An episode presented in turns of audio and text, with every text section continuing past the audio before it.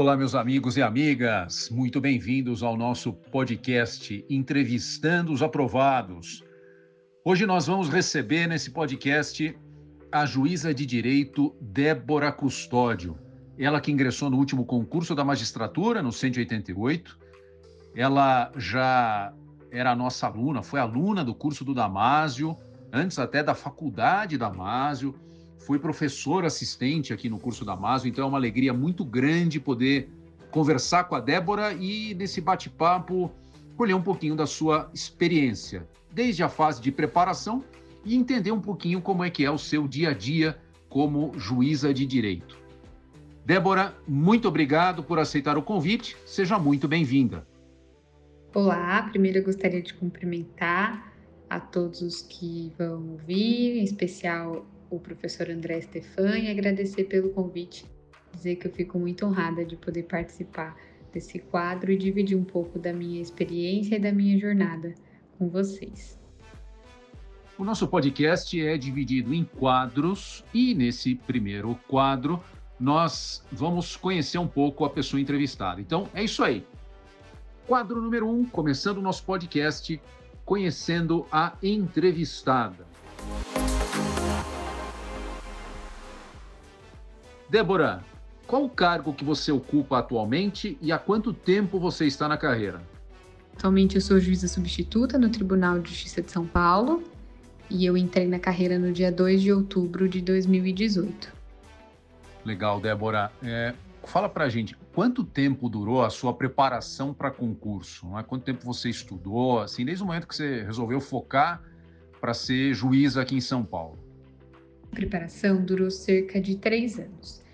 Eu entrei na faculdade em 2009, já querendo ser juíza ou promotor, enfim, queria prestar concurso público, nunca quis advogar. Então eu fiz a faculdade pensando no concurso, mas eu comecei, eu me formei em 2013 e eu comecei a estudar para valer mesmo no ano de 2015. Eu comecei esse estudo bem focado em 2015 e em 2018 eu fui aprovada. Em maio de 2018 fui aprovada no Ministério Público de São Paulo. Em agosto desse mesmo ano eu fui aprovada no Tribunal de Justiça.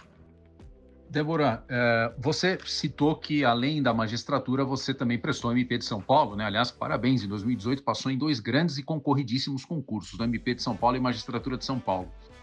Além desses, você chegou a prestar outros concursos antes de ser aprovada? Relação a outros concursos, eu prestei sim outros concursos. É, na verdade, a minha história com os concursos começou cedo. Quando eu estava no segundo ano da faculdade, eu prestei o concurso de escrevente aqui em São Paulo. Felizmente, eu fui aprovada. Em abril de 2011, eu comecei a trabalhar no Tribunal de Justiça é, como escrevente, depois como assistente. E depois que eu me formei, eu prestei sim alguns concursos eu já tinha esse foco em magistratura, mas eu fiz sim alguns concursos que foram aparecendo porque eu achava que era importante também treinar, me habituar a fazer prova. Então eu prestei concurso de procuradoria do município de São Paulo. Alguns concursos federais eu cheguei a prestar, mas sempre estudando com foco no edital da magistratura, que era o edital que eu seguia para estudar. Pelo que eu me lembre, na época do escrevente, eu prestei, eu prestei esses, alguns outros concursos de nível médio, depois de formada, eu prestei Procuradoria do Município de São Paulo, Procuradoria da Fazenda Nacional, prestei também Procuradoria de Campinas e depois, em 2016 2017, já em 2017, né, prestei Tribunal de Justiça do Paraná, Tribunal de Justiça de Santa Catarina, MP de São Paulo e TJ de São Paulo. Que eu me lembro foram esses os concursos que eu prestei. Muito interessante, né? Quer dizer, então a gente vê que prestar ou prestar concursos de modo geral acaba servindo como um grande aprendizado para a gente, né? Como você mesma ponderou aí dentro da, da sua experiência. Legal. Com isso a gente termina o quadro 1 um, conhecendo a entrevistada e vamos agora para o quadro 2, vida de concurseiro. Débora, eu vou começar esse quadro perguntando para você como era um pouquinho a sua rotina de estudos, de modo geral você estudava quantas horas por dia, escalonava o estudo por matérias.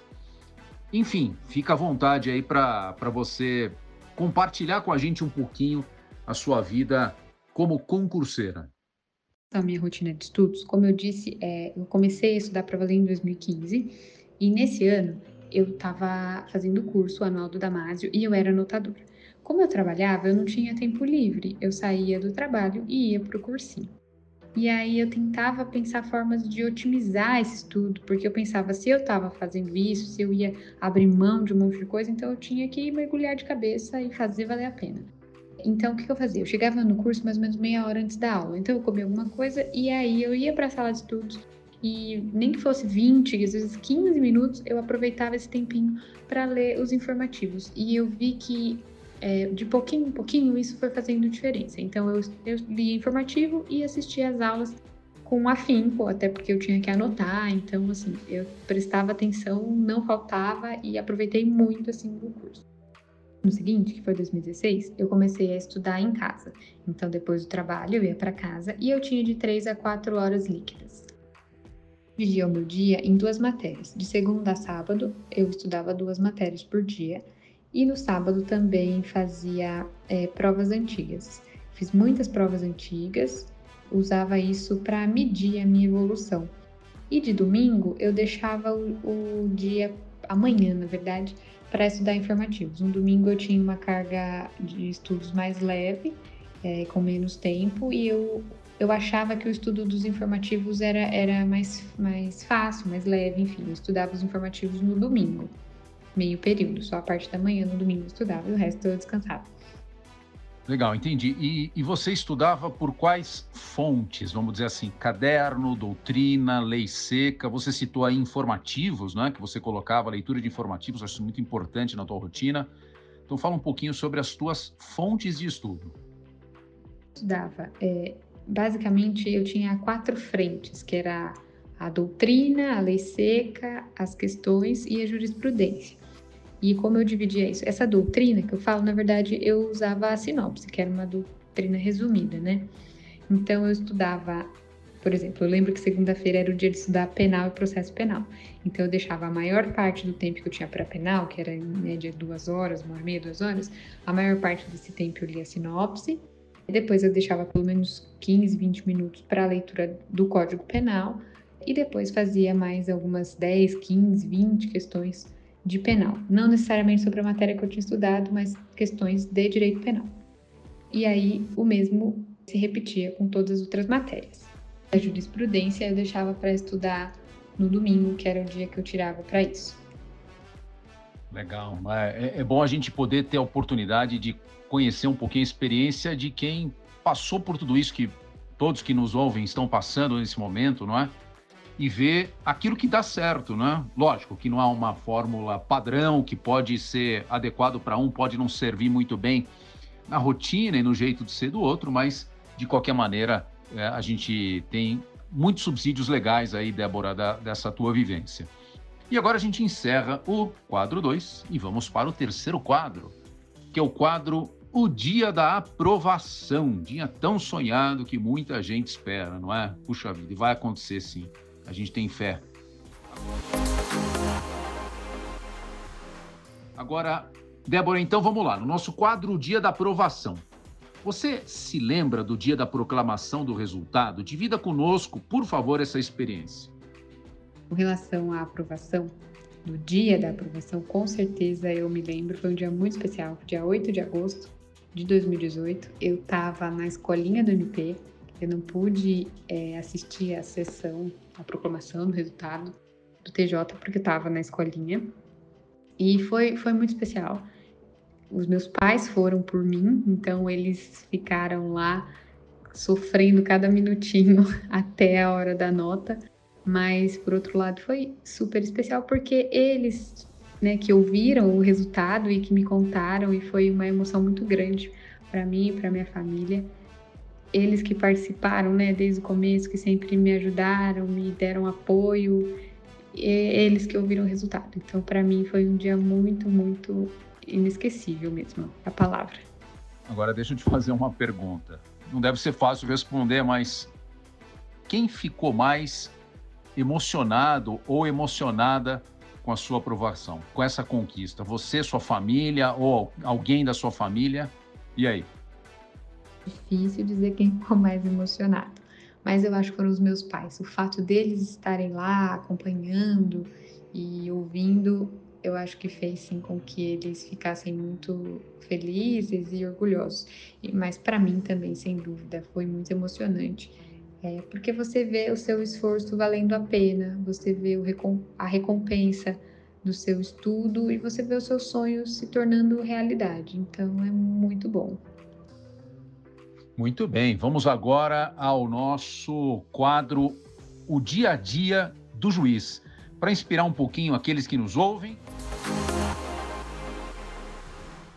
Vamos conhecer então da nossa entrevistada, Débora, como é o seu cotidiano como magistrado. Sobre o dia a dia da magistratura, é, atualmente, como eu disse, sou substituta, então acaba variando de acordo com a minha designação. Há períodos, por exemplo, em que eu estou numa vara só civil, então eu tenho poucas audiências e praticamente passo o dia fazendo despacho, decisão sentença. Quando eu estou numa vara criminal, faço muitas audiências. Quando estou em vara acumulativa, tem um pouquinho de cada. Isso com relação à atividade fim, né? Mas o juiz também exerce muitas outras funções que são muito importantes e às vezes a gente nem lembra. É a questão de gerenciar o cartório é uma questão muito importante, porque é, é vital você conseguir é, lidar ali com os funcionários, saber organizar o serviço, é, motivar as pessoas. Então, é uma parte também muito relevante do nosso dia. A gente também tem que fazer algumas atividades administrativas, dependendo, por exemplo, se você está numa vara única e é o juiz do fórum, o juiz diretor do fórum, então você também tem questões administrativas para res, resolver. E também tem os, aqueles sistemas que a gente tem que lidar diariamente, o Cisbajude, o Infojude, o Movijude. Então, são várias coisas que também fazem parte do nosso dia a dia, além da atividade fim. Débora, e quais são os maiores desafios que você entende uh, no início da carreira de um magistrado ou magistrado? O início da carreira é um momento muito especial. Ao mesmo tempo em que tudo é novo e tudo é muito legal, né? Você está ali se reconhecendo como juiz, está virando verdade aquilo que você sempre quis, está se tornando real, né? Você também tem muitos desafios. Eu acho que o maior desafio logo no comecinho da carreira, eu acho que é na realização das audiências, dos júris, porque você está ali e tem que dar respostas mais imediatas, né? Então tem que lidar com aquela ansiedade, com o friozinho na barriga, e conduzir, presidir, resolver as situações que aparecem. Então, para mim era bastante desafiador. Mas, além de desafiador, é muito gratificante. Você vê que a sua decisão fez efeito ali no mundo real, sabe? Eu me lembro das primeiras decisões que eu assinei, a emoção que foi quando você olha o seu nome, tá ali, né? Juiz e o seu nome tá em cima. É muito, é um sentimento muito bom.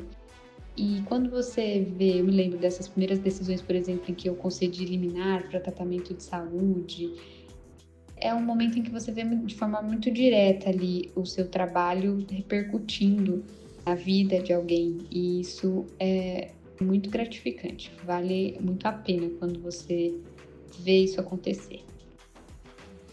Vamos lá. Agora, o nosso quinto e último quadro do podcast o que aprendi na minha jornada. E eu queria saber de você, por favor, qual conselho você daria para quem está estudando, para quem está, enfim, nutre o, os mesmos sonhos que você nutriu e hoje você colhe os frutos desse esforço? O conselho que eu dou para quem está estudando é que persista. Eu acho que a persistência é a coisa mais importante na sua preparação para os concursos públicos. Às vezes a gente fica meio preocupado, ah, porque tem gente que tem mais tempo disponível, ah, porque não vai dar tempo de eu fechar o edital. Enfim, várias questões que nos preocupam, mas eu, o que eu percebi é que a consistência é o mais importante. Então eu sabia que eu tinha três, quatro horas por dia e eu fazia elas valerem a pena e eu estudava todos os dias. Mesmo assim, os dias que eu estava mais cansada, eu estudava um pouco menos, mas eu não deixava de estudar. Era o compromisso que eu tinha comigo mesma. Então eu sabia que eu tinha que fazer aquilo, que eu ia colocando um tijolinho por dia até alcançar o meu resultado final. Então eu acho que a persistência é muito importante e a fé, né? Ter fé que vai dar certo e que todo o seu esforço vai valer a pena. Débora, houve algum erro estratégico que você cometeu na sua preparação que você agora reavalia e diz, puxa, esse não devia ter adotado essa postura com relação ao estudo, à matéria, enfim? Erro estratégico que eu considero que cometi foi de inicialmente não valorizar tanto algumas matérias que aparentemente eram menos relevantes, porque havia menos questões sobre elas na prova, como por exemplo ECA, ambiental, eleitoral, apesar de inicialmente, de sozinhas elas não serem tão expressivas na prova, quando a gente vai juntando faz muita diferença, especialmente numa prova como a da magistratura de São Paulo, que em que cada pontinho conta, já que são muitos candidatos, é muito concorrido, então tudo, qualquer pontinho ali é muito importante. Então eu acho que valorizar essas matérias foi uma chave nos meus estudos. Poxa, legal. É uma, uma dica muito boa que você deu, Débora. E que pontos do edital, então, você indicaria como pontos de atenção ou talvez imprescindíveis aí na preparação? Exatamente a partir desse meu erro estratégico que eu acho muito relevante a gente considerar esses pontos do edital, dessas matérias que têm menos questões, mas que, por outro lado, o examinador costuma exigir só a lei seca delas, ou em sua grande maioria, a lei seca. Então, lendo a lei, já é possível acertar muitas dessas questões, às vezes gabaritar essas matérias, como eleitoral, ECA, ambiental, e isso faz muita diferença na nota de corte, porque você consegue somar ali uns bons pontinhos para alcançar a nota de corte. Puxa vida, Débora, olha, sem palavras para agradecer. Você foi sensacional aqui nessa, nesse nosso podcast, nessa troca de experiência. Eu acho que as pessoas têm muito a aprender com, com pessoas como você, não é? Jovens juízas, dedicadas, que foram estudiosas, que, enfim, passaram pelas aflições que passam todos que estão se preparando. Débora, muito obrigado pela sua participação. E por fim, eu queria agradecer pelo convite. Foi uma alegria poder compartilhar um pouquinho da minha experiência com vocês e também desejar boa sorte para todos que vão prestar o concurso 189. Muito bem, meu amigo, minha amiga. Encerramos então o nosso podcast entrevistando o aprovado com a doutora Débora Custódio, juíza de direito aqui em São Paulo, aprovada no concurso 188. E quem sabe, hein? Quem sabe daqui a alguns anos não será você o entrevistado aqui no nosso quadro, no nosso podcast, melhor dizendo, falando um pouquinho sobre a sua experiência na aprovação do concurso 189 da Magistratura de São Paulo. Valeu, abraço.